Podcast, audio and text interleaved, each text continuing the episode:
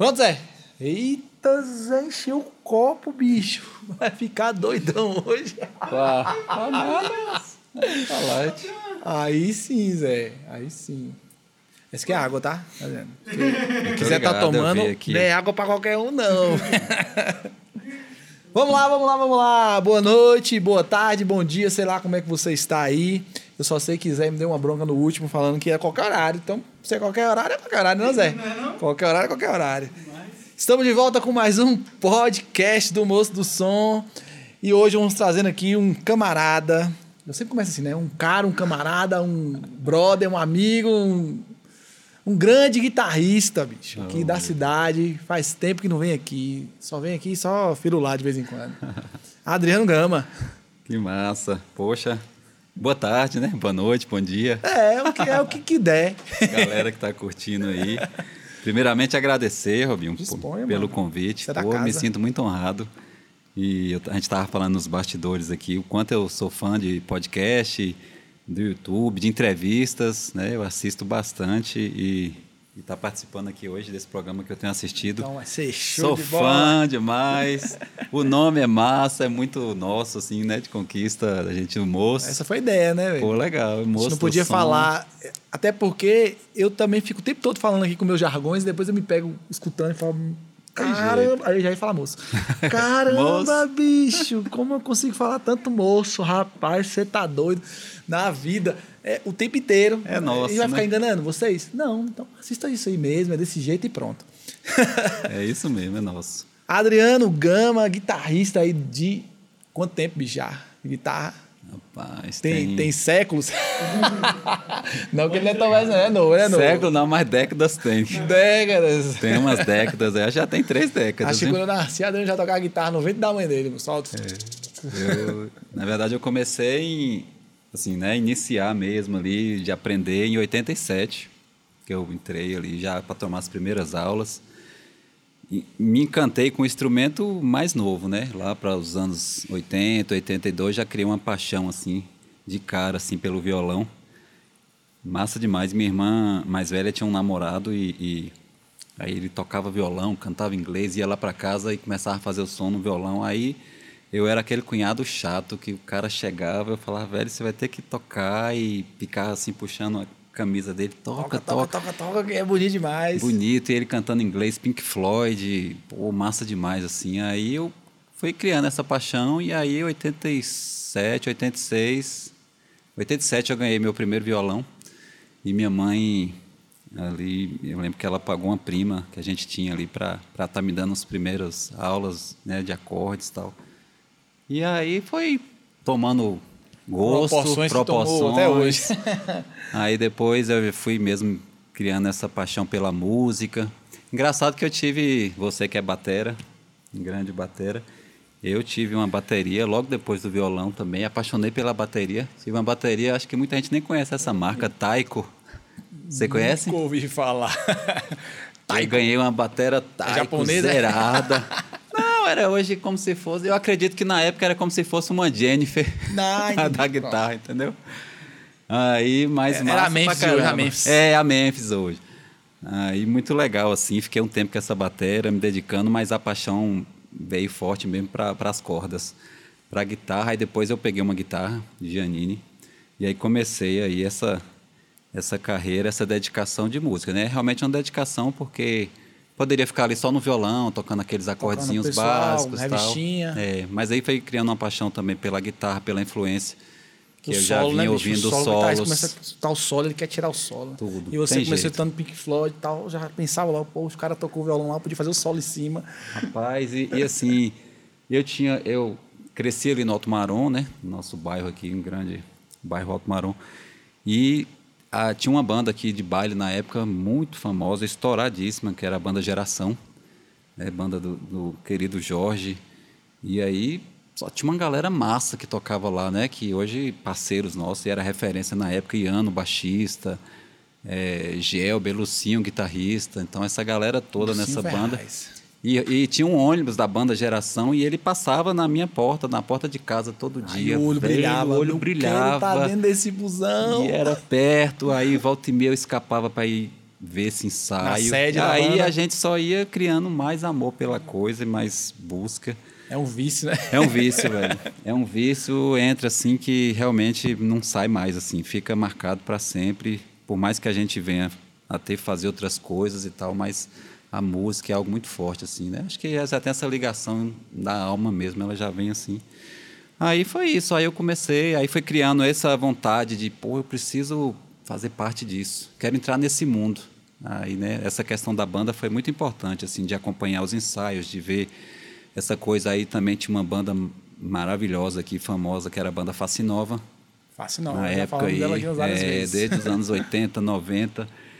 E Alexandre a- cantando. Alexandre, vixe, eu passei lá também, uma galera assim.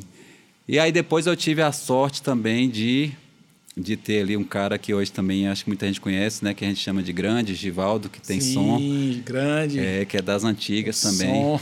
E ele sempre gostou e ele também montou uma banda na época na minha rua, assim, vizinho da minha casa. Era a banda Geros Tropicais. Geros Tropicais. É, então aí tinha uma outra galera, tinha um cara massa que cantava. Era uma época Miguel. boa pra banda de baile, né? Tinha muita Maravilhosa, banda velho. boa, né?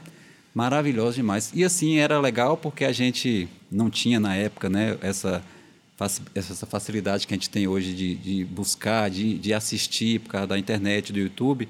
Então isso criava uma. Uma comunidade, né? É, aí você Era você assim, que era guitarrista, aí o outro, Lucinho lá, ô Lucinho, esquece essa fita aqui, poxa, empresta aí, pegava a Exatamente. copiava um do outro, e revistinha e tal, Revistinha, técnica, aí- aí vinha um outro tocando, poxa, isso aqui é massa, leva pra casa e...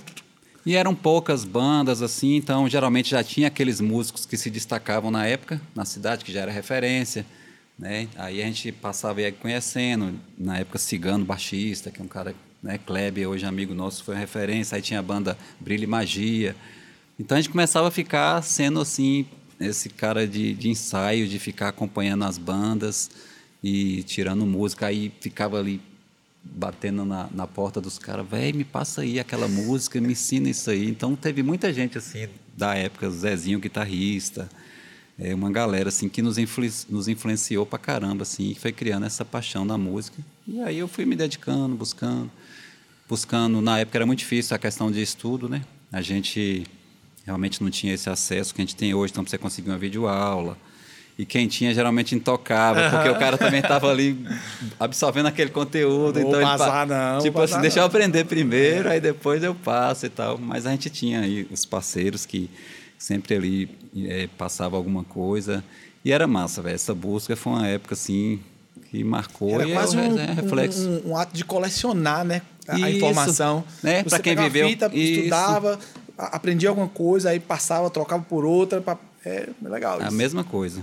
Instrumento, né, que a gente E aí já tinha esses caras que é referência mundial assim até hoje, né, que é da guitarra que aí quando a gente ia descobrindo através das das videoaulas, através de Das alguns revistas shows que a gente também, conseguia né? de VHS, revista, né, que é esses caras, Satriani. de Satriani, Frangambale, Steve Vai, Vai. Paul Gilbert, Vinnie Moore, então Só os monstros. só os monstros, velho. Então, assim, aí geralmente tinha alguém que conhecia alguém de Salvador ou de São Paulo, porque as coisas sempre chegaram primeiro nas, Nas cidades capitais, maiores, é. nas capitais, né? Então, esse material também chegava para essa galera muito rápido. E aí, quando a gente tinha um contato com alguém, então a gente também conseguia ter acesso. Eu me lembro que eu consegui comprar uma videoaula de Frangambalho na mão de Gerson, Gerson Silva, que é um grande produtor de Salvador, tocou com Brau, né, tocou com Ivete, com tanta gente. E Tocou com o Luiz Caldas? Gerson, todos- eu todos- acho que tocou. Se a gente é não falar Luiz. Caldas nesse, É. nesse programa aqui, não faz sentido, bicho. Luiz Caldas é uma Ô, Zé, escola quantas vezes a gente falou. Luiz Caldas, você consegue contar e lembrar? Não, mas quantas vezes num, podcast, né? Porque todo podcast. Em cada podcast, é. É, Luiz. Pra contar, em contar em- cada podcast é difícil. É, Ah, cara- mas Luiz, velho. Luiz é Luiz, Luiz, você tem que vir aqui, Luiz. que seu nome aqui, meu amigo, é falado o tempo inteiro. Todo mundo te E respeita, Luiz- te admira. E, e os guitarristas, então, né? A gente, assim, nessa, nessa, nesses anos aí que a gente ligado à guitarra, Luiz, a referência na Bahia absurda. Tanto de coleção de guitarras, porque Luiz, toda vez que a gente via o que ele vinha aqui, era uma guitarra diferente, cada uma mais linda do que a outra. E sem contar a musicalidade dele, né? é Então, um gênio, é um gênio da música. Teve uma época aqui que, que no antigo Super Lá ali tinha o Boca de Onde é hoje Forno. o, Bi- o Bi- Big Bom É, Preço, né? então ali Big tinha Hiper, o, sei lá, Big o- lá. o Boca de misturado, Forno né? de Marcão. E ali ele começou a fazer uns shows. E aí, volta e meia, trazia Luiz Caldas, trazia uma galera de fora de Salvador. Cara, a gente assistia. Cara, que assim, lugar aquele? Eu lembro, eu era pequeno, aquele lugar era incrível, cara. Incrível. A localização. Fantástico. Você passava, você sentia que tava, sei lá, na orla, numa praia, diferente. A gente aí, toquei- Fechou, foi pra outro lugar, acabou no. É, depois mudou, aí. E vai mudando, né, Robson? As coisas vão é, mudando, a modernidade veio, veio chegando. Então, muitas coisas foi mudando, assim. Então, a gente acabou. Assim, a gente tem isso como referência, como lembranças, como memórias e principalmente experiências para as nossas vidas, né? Assim, como músico, como pessoa, tudo isso que a gente viveu. Eu acho que é o melhor de tudo é isso. É, eu estava até te falando aqui em, em off que a gente, essas entrevistas que eu gosto, né? Eu estava assistindo exatamente a entrevista de um cara bambambam bam, bam aí, de empresário sertanejo, e ele contando um pouco da história dele. E o cara já viveu tudo, um cara bem sucedido e tal. Ele fala, velho, mas o que adianta se eu ser bem sucedido, se eu tiver tudo isso, mas eu não tiver história para contar? Né? Se eu não tiver as experiências vividas para poder contar, as lutas que eu passei, as coisas boas que eu passei, Verdade. nessas caminhadas de banda, nessas caminhadas de, de shows. Então, é isso aí é um valor que ninguém pode arrancar. E, É, gente, escute É. aí, porque isso que a Adriano tá falando é muita verdade. É, essa semana, o é, Plácido, né, da Distil Blues, tá fazendo um o mestrado dele e ele tá fazendo uma, um apanhado da cena do, do rock and roll, né? Sim. Ele me mandou, parabenizou, disse que tá escutando o podcast pra caramba, tá adorando, e falou assim, cara, que legal que tipo, vocês estão montando uma história inteira de todo mundo, juntando É. tudo. Então aí você já trouxe vários fatos aqui de bandas diferentes, mas que ligam com a outra, e é cíclico, né, velho?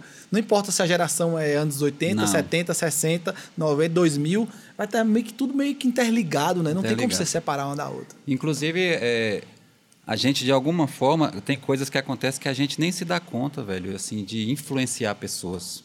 Assim como a gente está falando aqui desses ídolos, Luiz Caldas e tanta gente que nos influenciou, a gente também, mesmo estando aqui numa cidade menor, mas fazendo o nosso trabalho, essa trajetória que eu vivi, eu tenho experiências, assim, relatos de amigos hoje que se influenciaram na música por minha causa.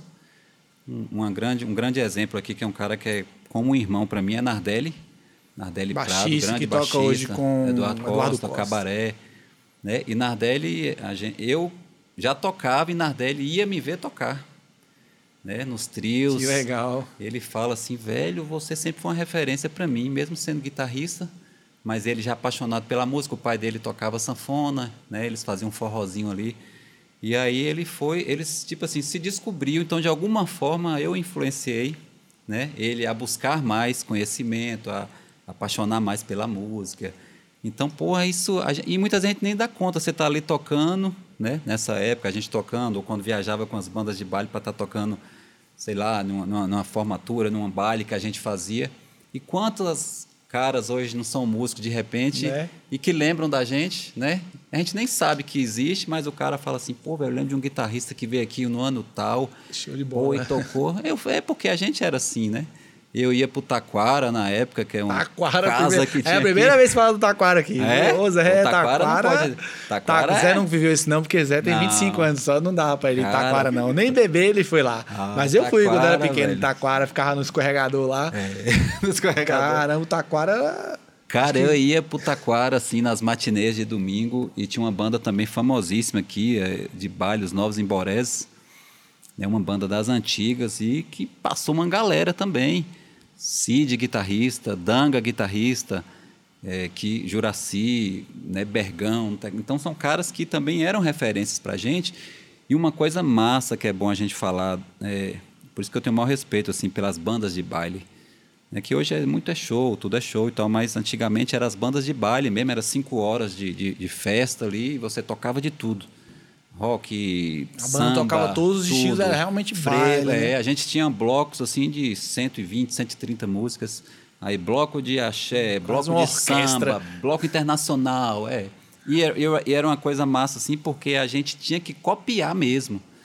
Então É, isso foi uma grande escola. igual, até o time do vocalista tinha que ser parecido. Parecido. Inclusive, tinham, tinham bandas tão massas, assim, da região, que muitas vezes a gente ouvia conversa que a banda se apresentava e a galera ficava na dúvida se era ao vivo Original. mesmo. Ah, entendi. Porque de tão perfeito, né? E olha que na galera não usava sampler naquela época, não. não é tinha só o sample, Michael não. Jackson. Só.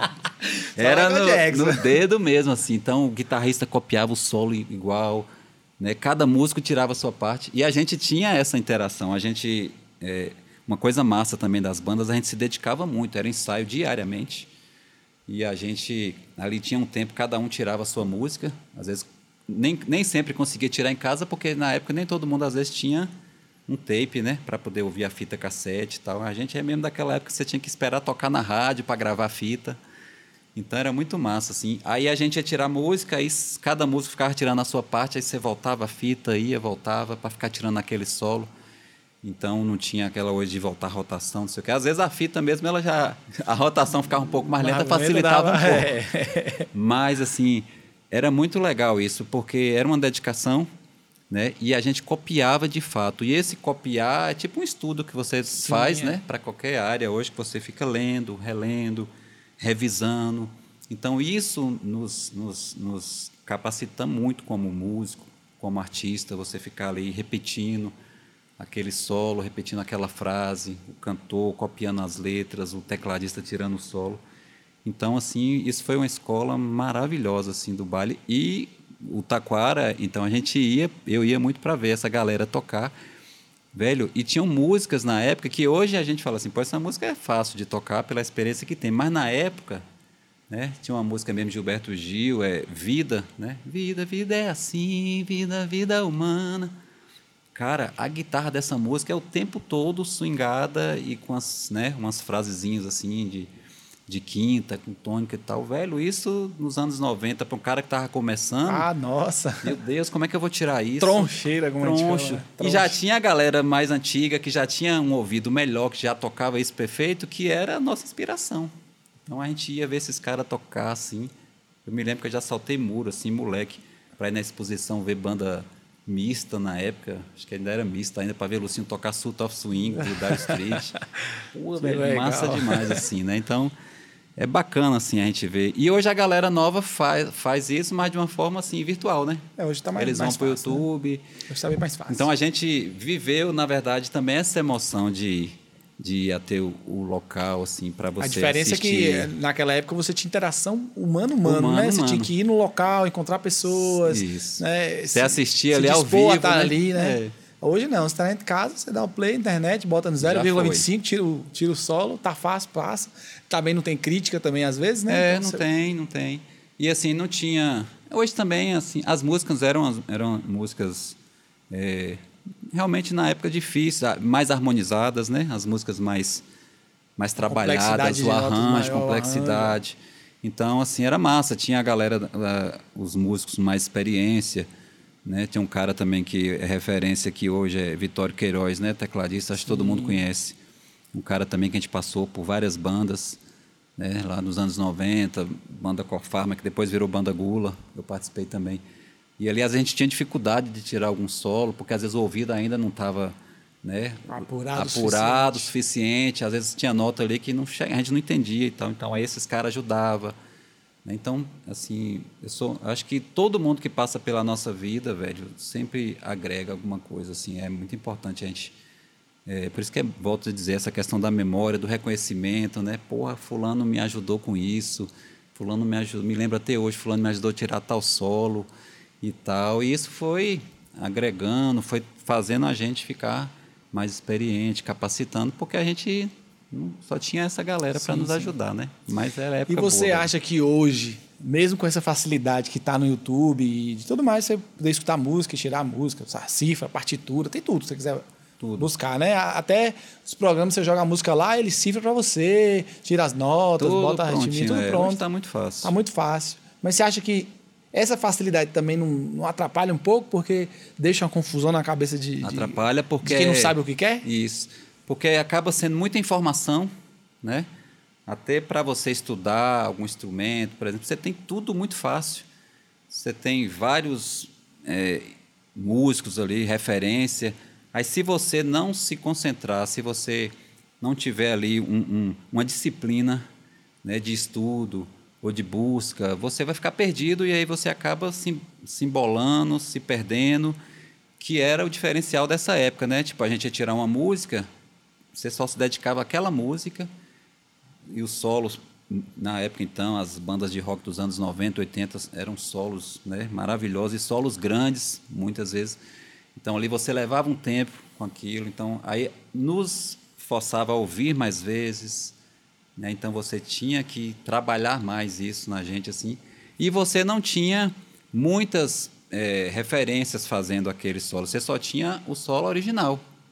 Tipo assim, eu ia tirar uma música, sei lá, do, do, do Scorpions, então eu tinha que ficar ouvindo Scorpions como referência. Inteiro, né? Então eu ia tirar do meu jeito, que isso é legal também. E eu não tinha o acesso ao vídeo assim do guitarrista do Scorpions fazendo, então era só mesmo o ouvido. Sabia o lugar da, do é, braço, como Mas é isso tá é massa porque você acaba colocando o seu jeito, né, a sua forma de tocar e tal.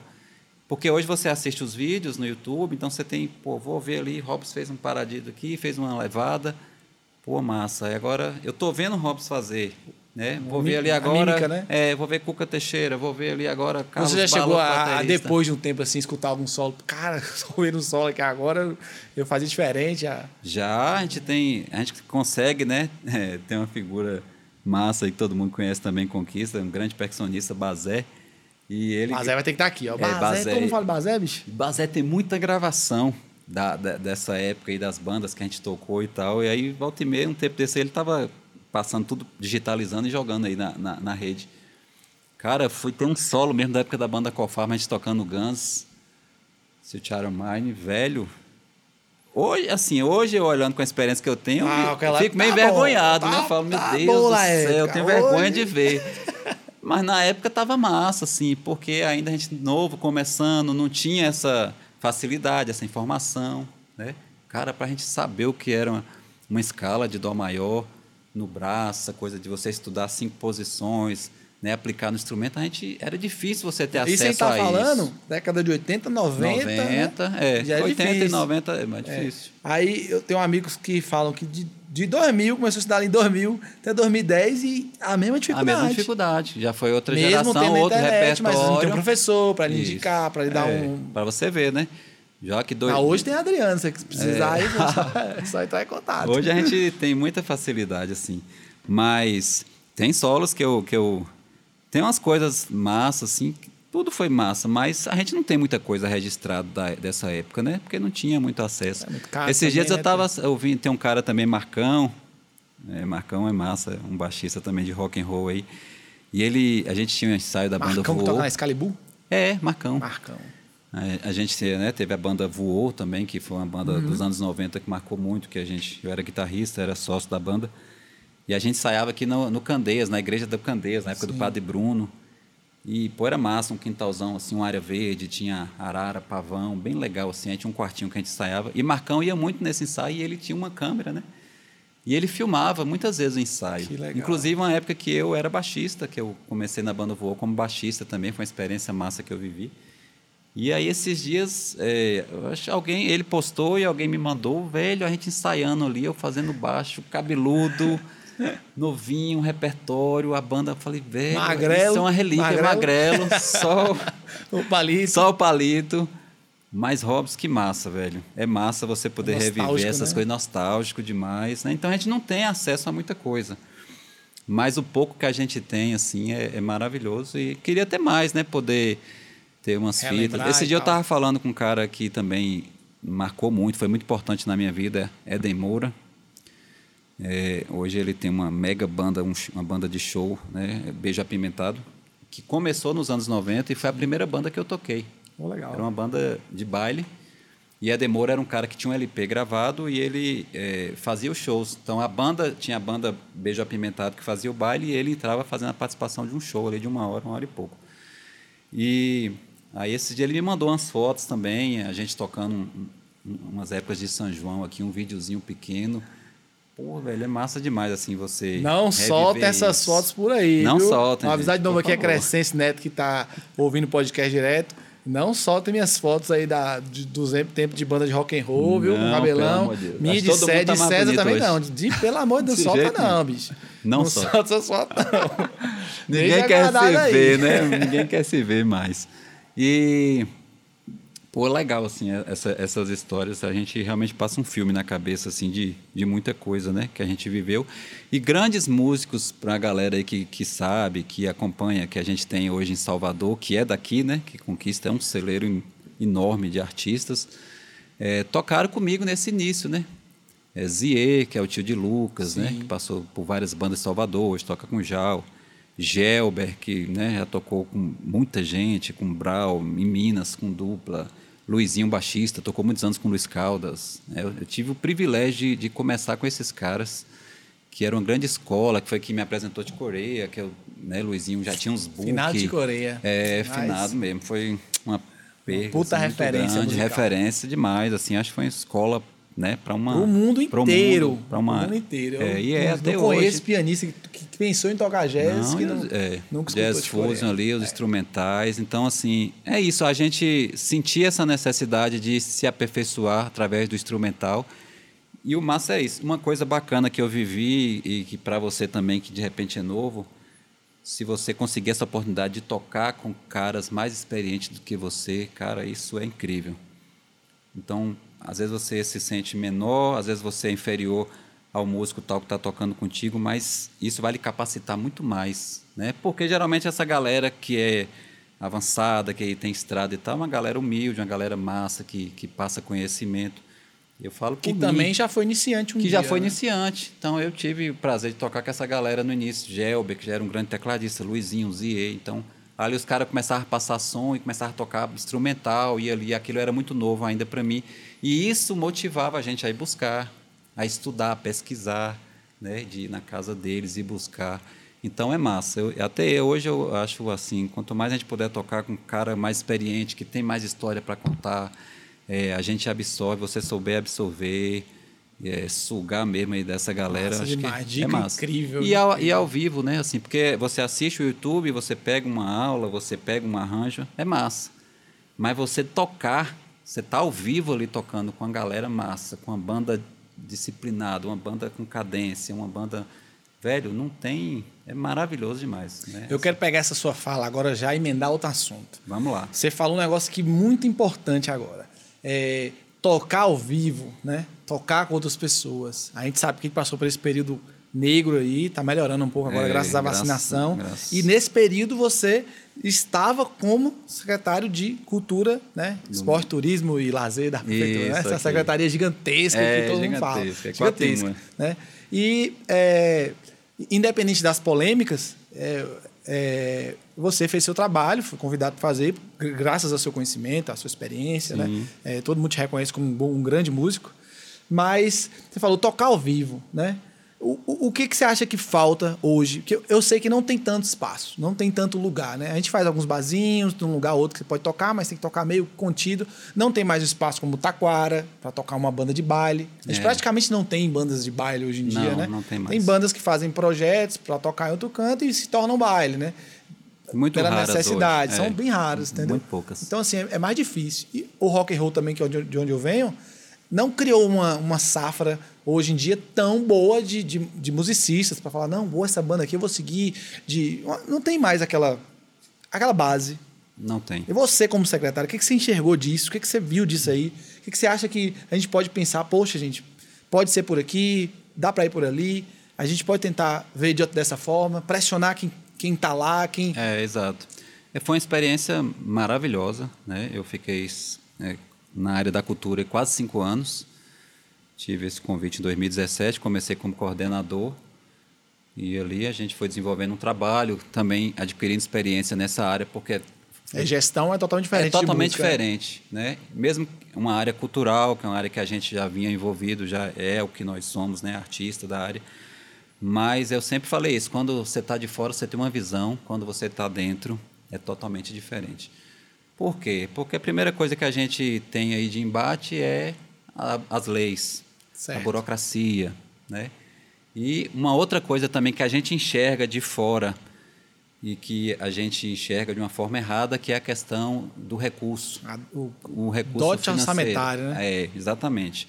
Né, que essa questão da dotação orçamentária, a gente tem a, a- a impressão assim que, que, a- que cada secretaria ela tem o seu cofre e tem o seu dinheiro independente. E não é assim que funciona. Então, isso nos dificulta também. Às vezes, E é limitado, né? Ele dá, ele dá um valor no ano, você tem que, ó, você lançar o ano Isso. todo com esse valor, É, a gente- faça tudo que você Exato. pensou em fazer desse ano com dois reais. É. E é um valor que, na verdade, ele não é exatamente daquela secretaria. Ele é um valor do recurso do município, né? que é, no caso que a gente chama de fonte 00. Que se acontecer alguma coisa, alguma Isso, calamidade... como teve aí ó, a pandemia. Então, ó. ah, eu tinha lá um recurso na cultura, né, que é a- 100%, a lei você tinha orçamentária, que é um 100%. planejamento, mas é um recurso do município. Certo. Então, veio a pandemia, a gente precisa adquirir vacina, precisa dar prioridade a tal coisa, então aquele corta onde vai primeiro? ser destinado. Corta corta na Corta cultura. na cultura. Né, exatamente. Infelizmente. Porque a cultura ela está envolvida a, a eventos, né, a, a- a festividades, essa coisa. Então, aí, se tratando desse momento que a gente viveu, que você citou, foi realmente o prim- primeiro a ser atingido. Não tem como. Porque a cultura ela vive realmente de público.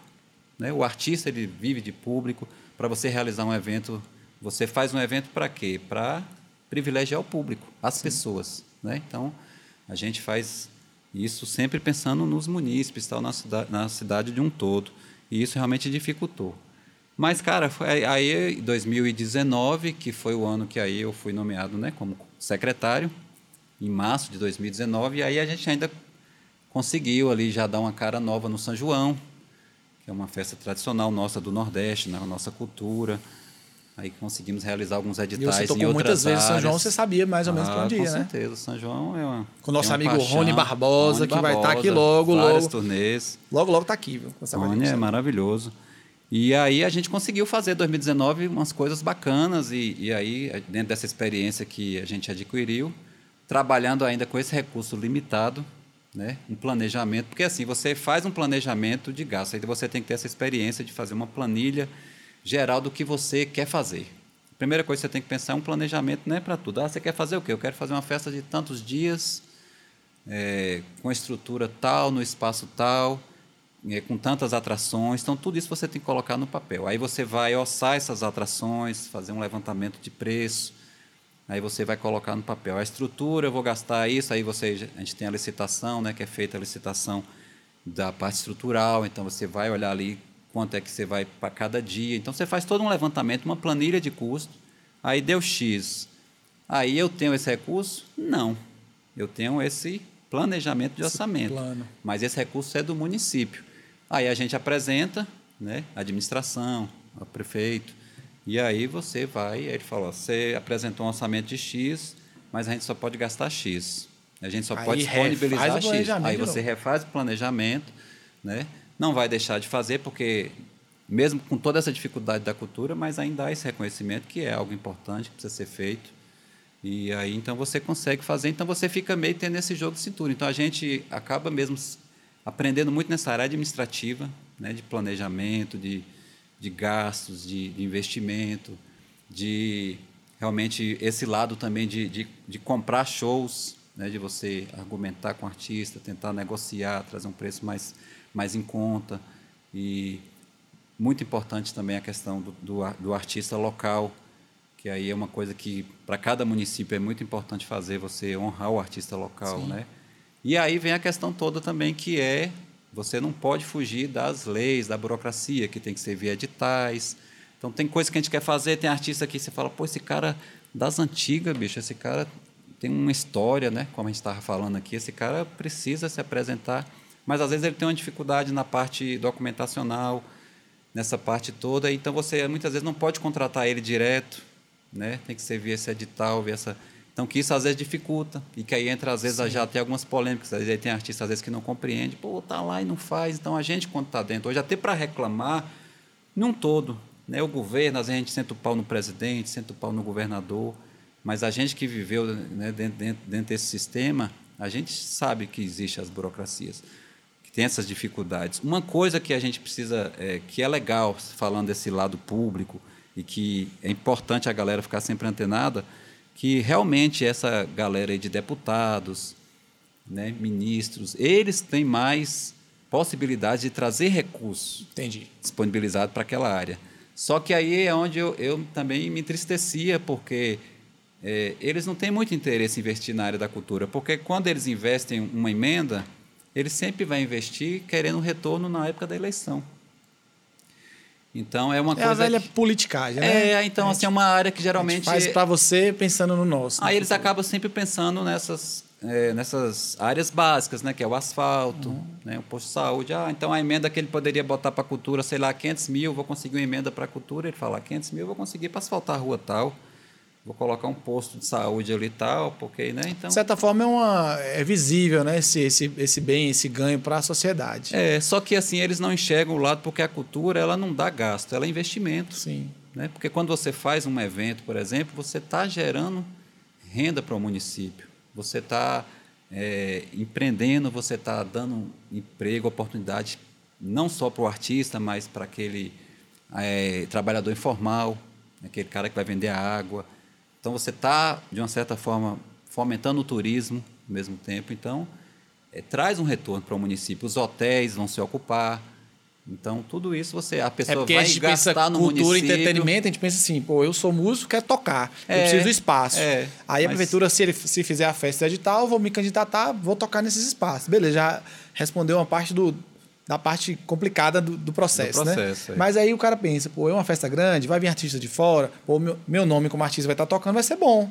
Mas e o resto do, do processo que é esse que você está falando, né? Exatamente. O resto do processo, as pessoas vão montar o, o- a estrutura, o cara da iluminação, o cara do som, é, o hotel, né? É muita as gente vans que vão né? transportar. Então, vira uma, uma bola de neve. Por né? isso que, é, assim, se a gente for olhar em todas as épocas e todos os tempos, desde essa época que a gente vem falando dos bailes e tal, sempre se levantou pessoas, é, produtores de eventos, que é massa, porque você não tem como você depender só do público.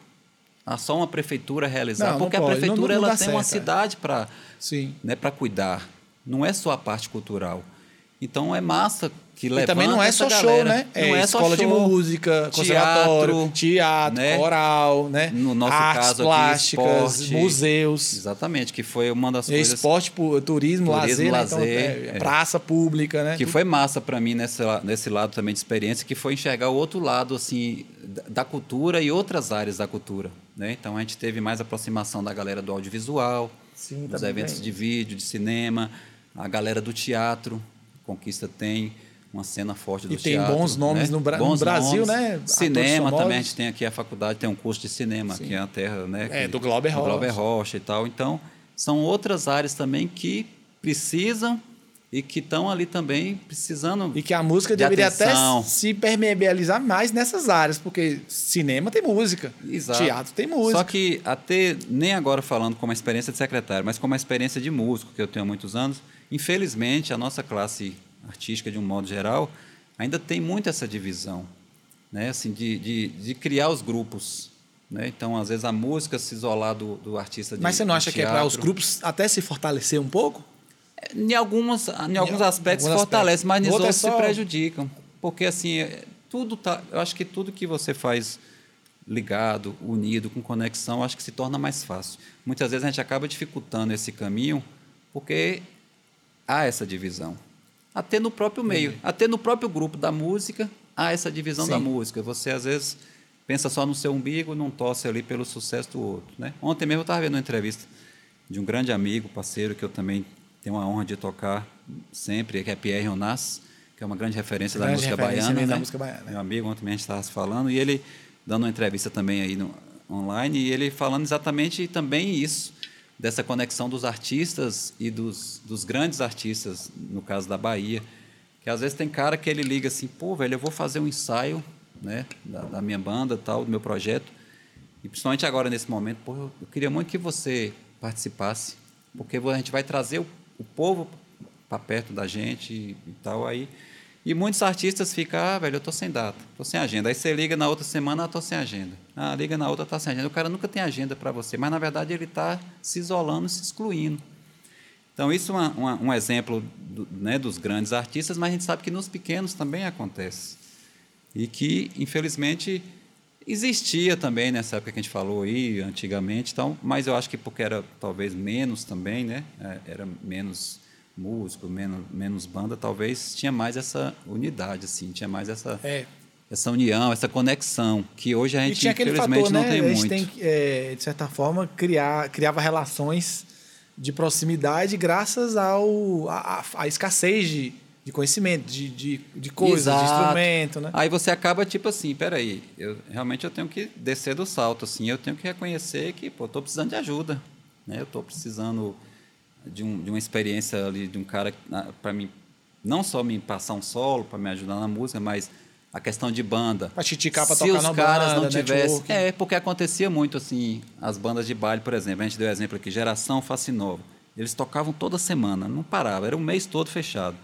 E às vezes acontecia de o cara ligar para Face Nova, eu quero, pô, eu quero uma festa de formatura esse fim de semana, não tá, a gente já tá fechado. Mandar Mas vou lhe indicar para outra banda aqui, tem a banda Beija Pimental, Ou o a guitarrista adoecia, Fina. tinha que substituir. Isso, então a gente acontecia muito isso, né? Hoje tem também, tem, a gente sabe que tem as gigs, tem a galera massa, mas é, aí a gente que vive isso, que tem essa experiência e reconhece isso como algo importante, é bom a gente estar passando isso sempre para essa galera nova e que às vezes ainda não entendeu isso.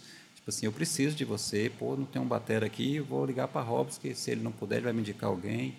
E isso não só para tocar, mas como para tirar uma música, para gravar um, um disco, para gravar né, um DVD. Então, acho que tudo se resume a essa questão da gente ter essa conexão. Networking é a palavra do É, momento. network, exatamente. Network é faz bem parte essa área aí. E aí é isso, a cultura foi massa demais, assim, a experiência. E a gente sempre quer, eu acho que não só eu, acredito, né? Najib também passou aqui, foi secretário. Sempre a gente quer fazer mais, até porque a gente está próximo da, da, da galera e tal. Aí a gente tem esse desejo, às vezes, de fazer mais, mas às vezes você não tem um recurso, às vezes você não tem a condição de fazer. E isso às vezes dificulta. E às vezes a galera não entende. Por isso que eu sempre até falar nas minhas entrevistas, né? Se eu for contar aqui, por exemplo, desse tempo que eu passei na cultura, olha que eu conheço uma galera da arte, assim, em geral. Se eu for contar, eu acho que eu consigo contar no dedo a galera que teve visitando a secretaria. Para conhecer como funciona. Né? Eu sempre falei isso. Falei, velho. Aí, às vezes, você via alguém se queixar no Facebook, É mais fácil na rede social, né? na rede social, sem ele entender de fato. Peraí, velho, eu conheço o Vou lá na Adriano. secretaria, aí vou eu conheço com o Adriano, secretário. vou marcar uma Adriano, reunião, Vou lá, vou saber, pô, velho, por que que tá tendo isso aqui, tá tendo essa dificuldade, ou então por que que você não está conseguindo fazer isso, então por que você não está vendo esse lado? Então, quem foi esses poucos que passaram por lá e que foram, todos eles saíram de lá maravilhados, né? Inclusive muitos assim falavam, velho, você me deu uma aula aqui e tal, porque a gente mostra essa parte, né, administrativa, como funciona, essa parte das burocracias e aí o cara que ele se aproxima disso e ele tem esse conhecimento, ele fala, pô, velho. Aí você fala assim, realmente eu vou batalhar por mim, eu vou caminhar minha vida, não vou ficar que era uma das grandes questões, né? Você ficar escorado no governo, você ficar de- querer que o governo te mantenha, que o governo, eu acho que não é um, um papel Mas do governo, acha do que, Estado, que entendeu? Eu tinha acho- muito disso, assim?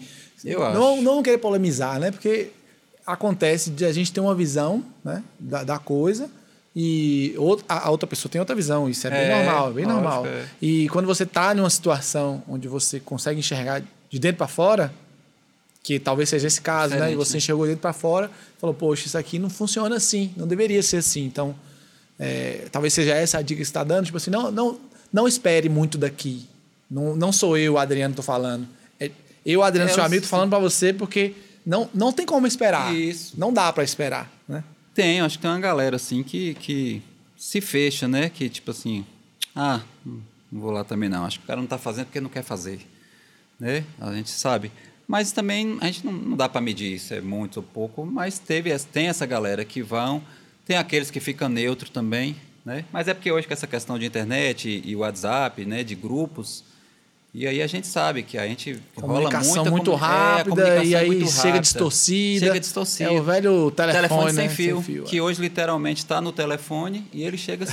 e é sem fio mesmo, né? É sem literalmente. E aí chega, velho, você fala uma coisa e aí informação interpreta é uma como e vai quer. chegar lá no final outra, É. né? A, a gente está muito assim nessa coisa do. O povo até alguns diz, né? A geração micro-ondas, as pessoas querem tudo muito rápido, né? A gente está nessa coisa do fast food, do delivery e tal. Então, às vezes, a gente, se a gente não se policiar, a gente quer a solução logo aí falar, ah, velho, eu já, já tô com a resposta aqui, já me falaram aqui no WhatsApp, eu vou lá de tal lugar saber nada, vou, vou, vou me informar. Aí o cara fala, ah, não vou lá não, entendeu? Não vou.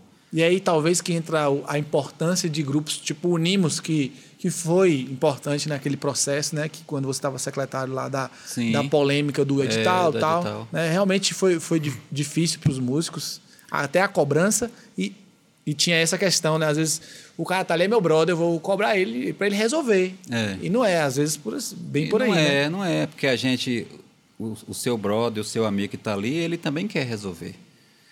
Mas, assim, você, por exemplo, né, falando, você vai publicar um edital, a gente prepara o edital, né, planeja o que, que acha que vai ser melhor para contemplar a galera, para poder atrair o público. Beleza, aí você faz todo esse planejamento, mas você não, não o executa só. Você precisa da Secretaria de Administração, você precisa da Procuradoria do município, você precisa da transparência do município. Então, tanto é que a gente É, fala. passa por vários Você setores, quer ver andar pessoas, é o né? tal do papel, viu? Que eu nunca vi papel andar tanto. Você prepara um edital, meu amigo, aí você manda para um setor, que vai para outro setor. Aí volta é para o você trâmite, né? porque apontou tal coisa, aí você tem que corrigir, Corrigir. isso.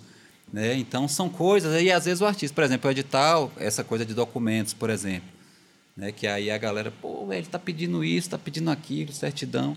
Pô, eu também não queria que pedisse, eu queria que fosse. Mas é legal, né? Mas é o Brasil. É a lei. Aí, às vezes, eu até brincava com alguém e fala, velho, você não mora no Brasil, não? Eu tenho um amigo brasileiro, mas que mora há mais de 10 anos no Canadá, um grande cantor formado de ópera, né? Davi, ele até veio aqui no Natal em 2017. Cara massa, hoje ele é professor de faculdade lá no Canadá e ele viaja o mundo assim, trabalhando com, com óperas, canta muito.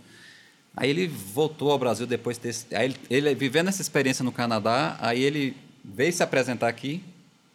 Aí veio toda essa exigência de documento. Reconhecer firma daquilo, abrir isso, abrir aquilo. Aí ele, velho, o Brasil é muito. Por exemplo, reconhecer firma, a gente reconhece firma de um, de um documento, lá fora não tem isso, velho. Não existe isso, porque a palavra, no máximo você faz um documentozinho ali, a sua palavra basta. Só que já é uma cultura do Brasil, né, de todo um histórico da, da, da- da criação, da formação do país. Então, por isso o Brasil tem todas essas leis, então tem todas essas burocracias que realmente dificultam os caminhos para a Assim, gente se existe, coisa. se existe essa cobrança, esse processo, é porque existiu algo para para gerar isso. Pra gerar. Antes. E antes, Antes. né? E virou um acúmulo gerou hoje, né? isso? Entendeu? Exatamente. É, eu- é, acho que tem que ser entendido é isso. Eu não acho que o documento seja a parte pior, não. Talvez seja uma tempestade no copo d'água. Eu lá. também acho que não. Acho que, ah, certidão, não sei o quê. Tá tudo muito fácil hoje, a internet, você vai lá, tira sua E certidão. sabe o quê, Rob? Tá devendo? Você tá devendo? Não tá. Não tá. Só diz que não tá lá a certidão para isso. Isso. O documento é para dizer quem você é. Exatamente. E para saber se você tem direito de ter a- de receber isso daqui ou ter direito a E é um benefício. caminho que eu, eu também dizia muito lá, é um caminho que te leva a se profissionalizar. Aí ia estar a palavra certa. É. Tava, ela tava na ponta da língua. Profissionalismo, gente. Profissionalismo. Cara. Se você quiser ser em- empreendedor, por exemplo, no Brasil, você vai tirar um. CNPJ, você vai ter que tirar certidão, você vai ter que fazer toda essa laboada toda, tirar alvará, fiscalização, porque é assim o processo. Você quer ser médico, você vai ter que fazer o diploma, é toda a profissão. O músico não é diferente. E não nós- é porque você aprendeu autodidata em casa, est- assistindo vídeo, vídeo de Adriano tocando, que você não vai precisar ter a documentação, precisar ter as provas, todo o currículo para poder se enquadrar como qualquer um cidadão. E nós conquistamos hoje, nós artistas, porque na nossa, no meu início, por exemplo, eu me lembro quando eu comecei a tocar e que eu fui me profissionalizar, querer tocar em banda, então você chegava para os pais e falava que você ia tocar, de jeito nenhum você vai estudar, porque o músico era visto como vagabundo, o artista era visto como vagabundo, então a profissão não tinha valor. E hoje a profissão tem valor, nós conseguimos conquistar isso. Então, como é que eu reconheço que a profissão tem valor e eu não quero profissionalizar essa profissão? Como é que eu ainda Ou seja, O nome já posso- diz, né? Profissão. Como é que eu ainda vou me sujeitar a ser uma artista se eu decidir isso para minha vida, é o que eu quero fazer, e eu até uma foto que eu vou fazer, eu mandar para um edital, eu mandar preto e branco, eu não ter um documento bem escaneado, então acontecia muito isso. Então a gente sempre tinha, né, esse bate-papo com os artistas que a gente tinha oportunidade, com a galera, velho, se profissionalize. E isso tudo é questão de visão. Eu me lembro que na época, né, você teve aqui grandes artistas e que eu toquei também, né? E Najib, a galera da, dessa, dos anos 90, e Carlos Axé, essa banda Beija Apimentado que eu toquei, a banda voou. Cara, a gente não tinha hoje a internet que a gente tem, o recurso que a gente tem, mas a gente já tinha essa visão, por exemplo, a gente na época contratava a melhor fotógrafo, né? Que, por exemplo, na época a gente tinha Edna Nolasco, que é uma referência até Grande hoje. Edna Nolasco. Para fazer ali o book da banda, o material da banda, olha só, nos anos 90. Por quê? Porque você queria apresentar um material E claro, você queria concorrer com chiclete com banana, com asa de águia. Com, então é visão né? de crescimento, visão de futuro. Então, Pois é, você época- tirava. Você tira suas fotos bonitinhas para postar também na, rede social? para se apresentar? Difícil eu tirar foto, sabe? Ah, Aí quando tira. É, é isso também, né? Mas você tem que profissional- profissionalizar, cara. Como é que você vai querer Tem que vender, profissionalizar. né, como profissional da luz, se você não tirou foto? Aí tem Não a funciona. dificuldade, né, Robson? A gente sabe que tem a a- o músico, a- a- o artista em geral, uma área financeiramente falando, é difícil. Às vezes esse reconhecimento financeiro, mas tudo é a nossa administração. Se você souber administrar o que você ganha, não importa o valor, você vai conseguir regularizar seu nome, né? Você vai conseguir, ah, você está sem, você perdeu a, a primeira via do seu documento, do seu RG, você vai conseguir ir no saque e fazer a segunda via do seu documento. Você vai conseguir aquele dinheiro para poder pagar. Pô, toquei num barzinho, ótimo. Você ganhou quanto lá? Não importa, 100, 150, 200. Administre esse dinheiro, né? Faça, se você quer de fato ser profissional, quer crescer na música, quer crescer na, no cinema, quer crescer no teatro, em qualquer área da arte, então invista em você. Invista nesse projeto que você acredita.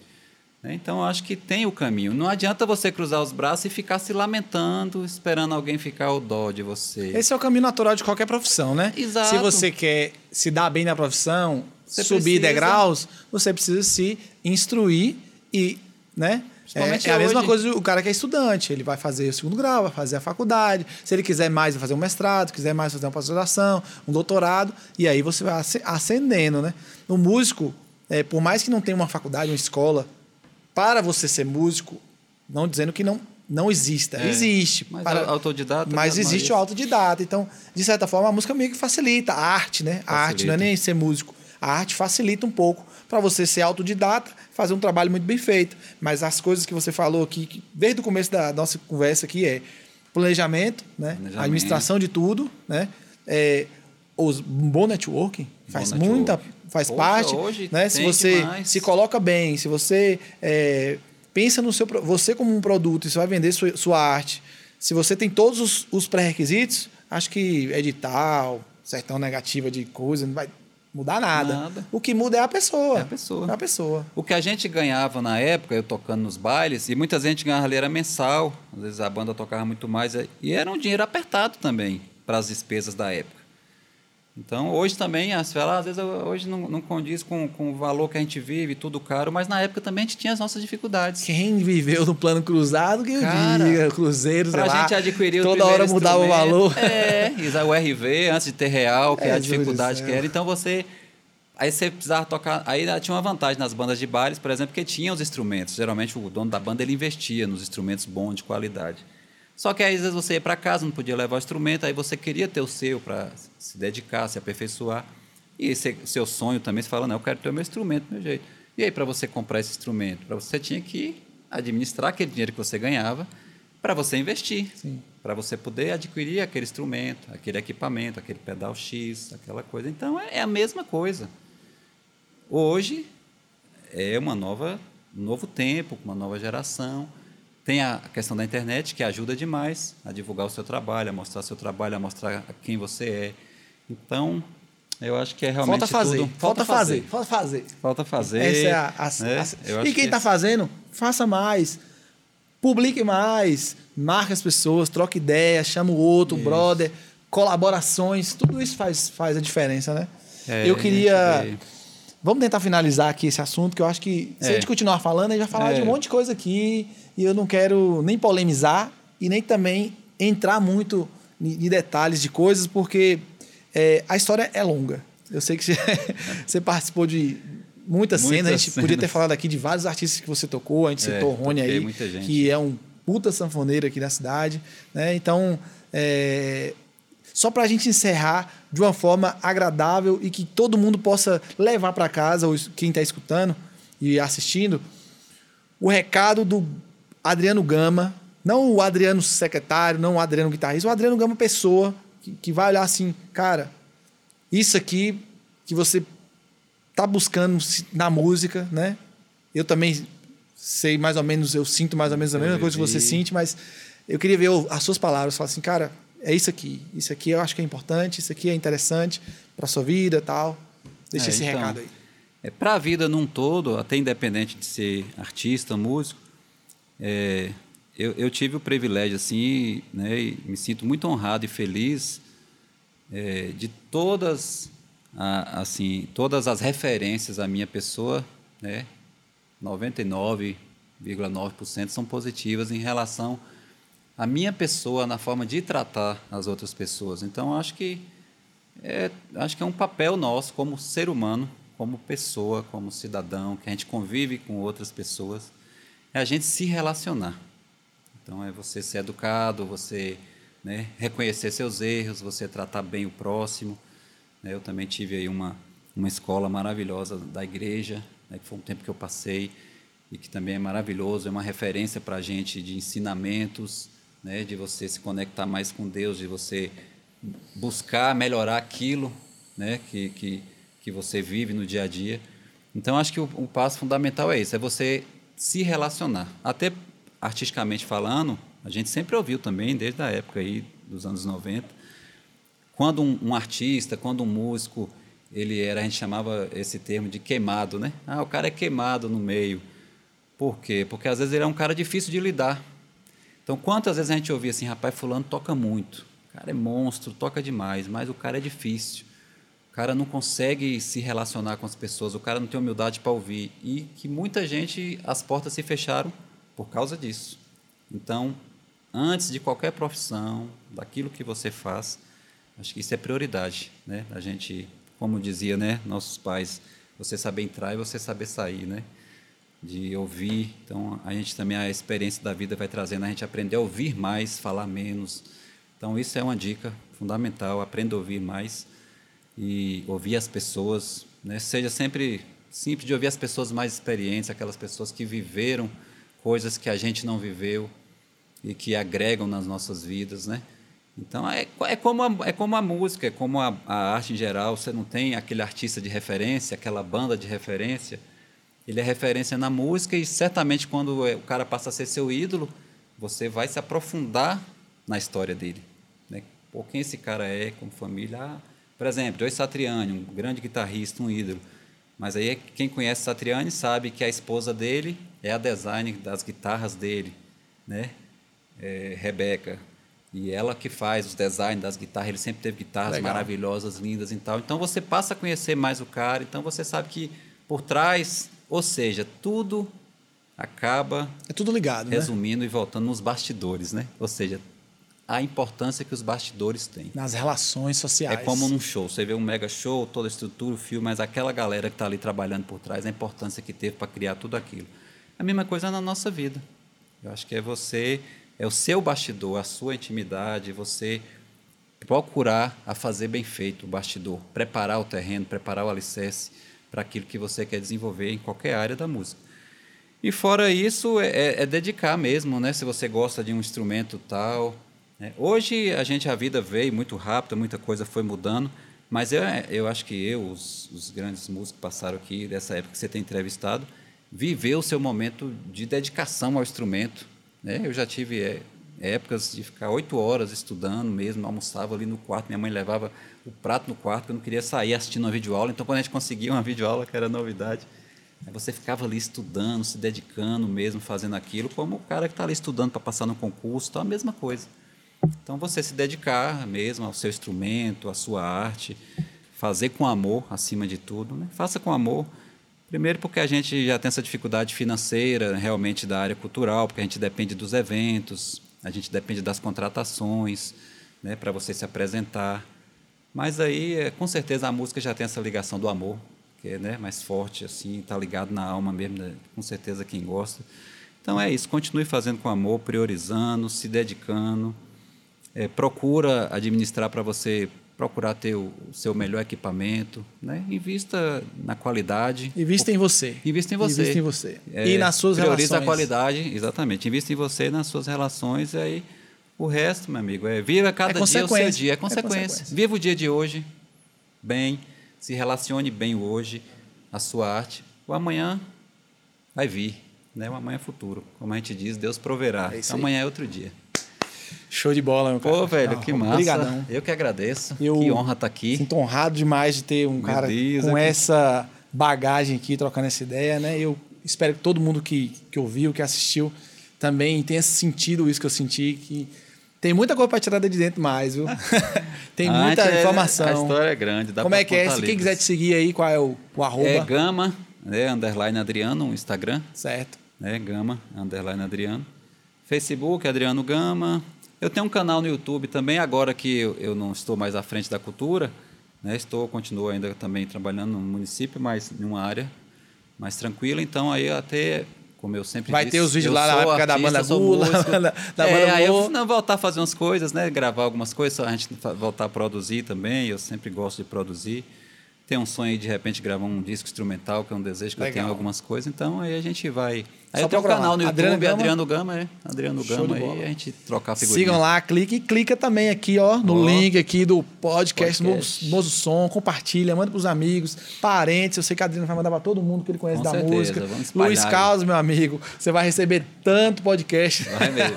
Luiz, você Até o final aqui. do ano, eu, eu acho que eu vou fazer uma compilação, Zé. Anota aí, vamos fazer uma compilação. Quantas vezes foi citado o nome Luiz Carlos nesse podcast? Quantas? Chuta aí. E volta Bo- e meia ele tem conquista. Bota no tava comentário. no Você que assistiu centro, todos, bota aí bota no comentário. de carro. É isso aí, então. Vamos ficando por aqui e tem mais segunda que vem. Abraço. Abraço, Tchau, tchau. valeu. Valeu.